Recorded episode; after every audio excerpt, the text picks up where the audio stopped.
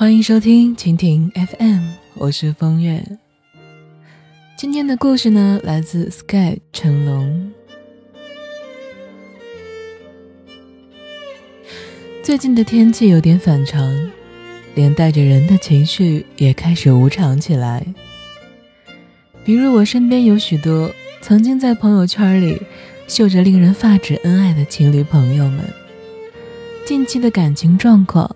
都纷纷的亮起了红灯。深夜里，一段感情如何如何不容易等等，诸如此类的伤感话语，几乎已经成了他们每晚睡前的标配。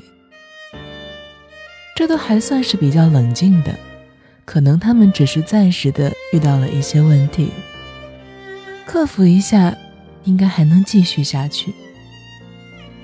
那什么是不冷静的呢？就是接下来我要说的这一对了。M 先生和 J 小姐，因为 M 先生的一些作风问题，J 小姐跟他闹了矛盾。争吵中呢，J 小姐把 M 先生之前的种种恶劣行径一一细数了一遍，而 M 先生当然不甘示弱了，他回呛的话语。要多恶毒有多恶毒，要多难听就有多难听。两个人从线下吵到线上，从对话页撕到朋友圈。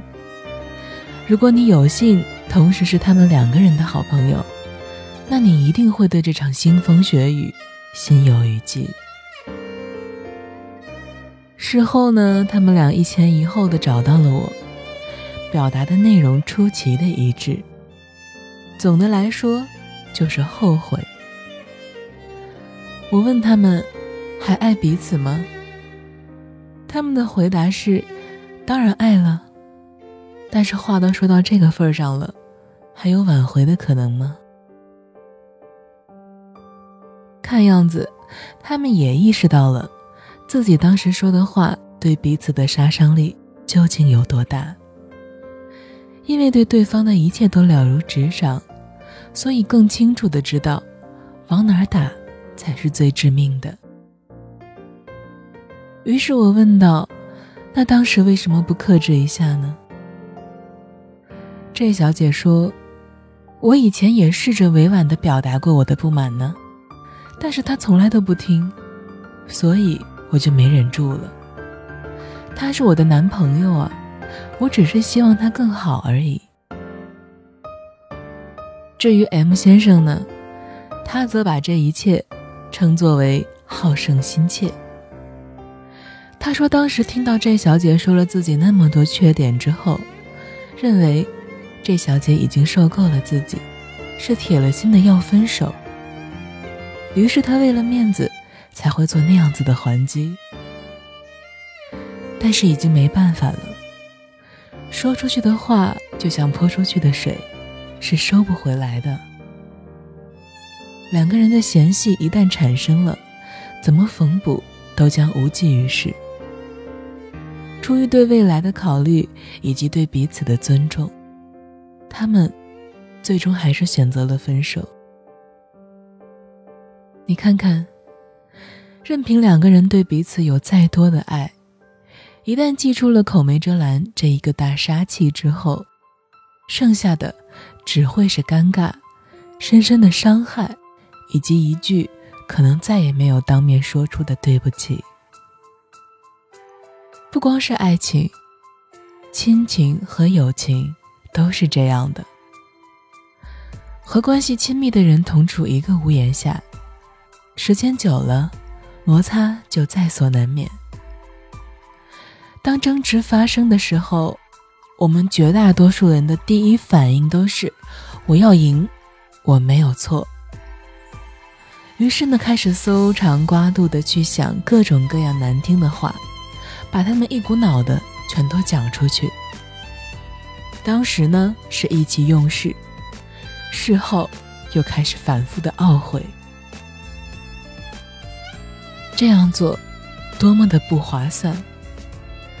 我们发生争执的出发点可不是因为恨，而是因为爱呀。然而口没遮拦，并不能够表达你的爱。有些人会说，因为他是我最爱的人，所以我才应该真实的、直接的指出来，他哪里做错了。然而，真的是这样吗？你所谓的错，究竟是真正的错误，还只是你认为他有错呢？很多情况之下，我们会因为爱而变得偏执和狭隘。许多在外人看来可能都无可厚非的事情，在彼此看来，却是一枚一枚重磅的炸弹。退一万步说吧，即便对方真的做错了，给他一个当头棒喝，上去就是一耳光，真的是最佳的解决方案吗？我们见过了太多太多曾经爱得死去活来，最后却因为一句不中听的话而闹得不可开交的情侣，也见过了万事都是一句为了你好而被孩子们嫌弃的唠叨家长。于是我们告诉自己，我们不能像他们一样，要学会理智，要学会忍耐，一定不要重蹈他人的覆辙。但是很可惜，有的时候真的是当局者迷。但是我想，如果你真的用了心，真的深爱对方，克制这样一种冲动，也不是完全不可能。毕竟，在你气得快要爆炸的时候，如果你选择暂时的回避，应该要比狠狠的捅对方一刀。要好得多。在表达爱的方式里面，从来都没有口无遮拦这一项。至少，我是这么认为的。